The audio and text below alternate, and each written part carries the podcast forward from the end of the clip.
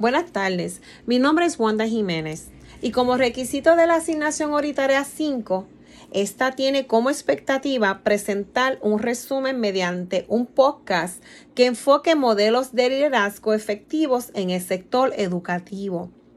Antes que nada, le quiero brindar un poquito de datos con respecto a lo que es el liderazgo. Pues este es un rol que cuenta con una combinación de rasgos y características para tomar iniciativa, gestionar, convocar, promover, incentivar, inspirar y motivar a sus seguidores. A la misma vez, el líder debe contar con un comportamiento que influya y logre que sus seguidores alcancen metas trazadas al igual como el crecimiento profesional, pero también personal. El líder en el campo educativo debe poseer un estilo que impulse a generar tácticas nuevas en la enseñanza y sólo así maximizará el aprovechamiento académico dentro de las aulas y de igual manera que cuente con competencias pedagógicas de liderazgo. Ahora bien, el rol de liderazgo es fundamental, ya que permite que los docentes desarrollen y logren cambios en las instituciones, al igual como en los estudiantes.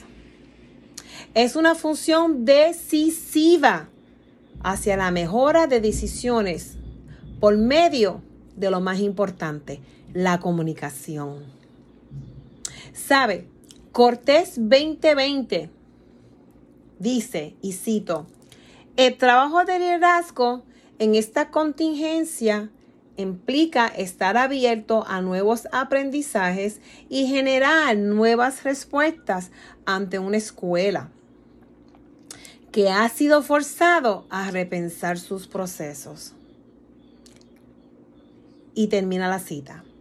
Se requiere de líderes capaces de implementar estrategias que beneficien a los estudiantes.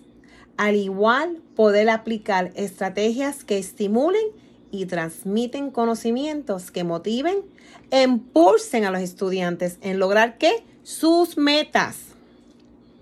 Ahora bien, existen unas variaciones de modelos en liderazgos. Por aquí le nombro unos cuantos.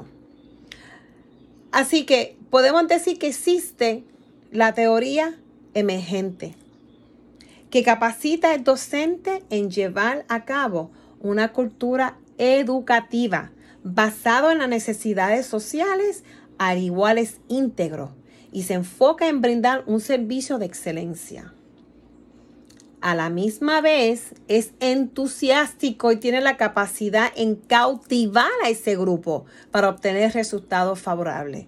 Contamos también con el líder situacional, quien es maduro y vigila el rendimiento de su equipo. ¿Mediante qué? Mediante el apoyo. De igual manera, contamos con el liderazgo ético este es uno de alto nivel de autoestima y se enfoca en los valores, las normas a seguir y la gestión ética. Este siempre se ocupa en generar confianza, respeto y credibilidad con la expectativa de garantizar un entorno de trabajo saludable. Muy importante, ¿verdad?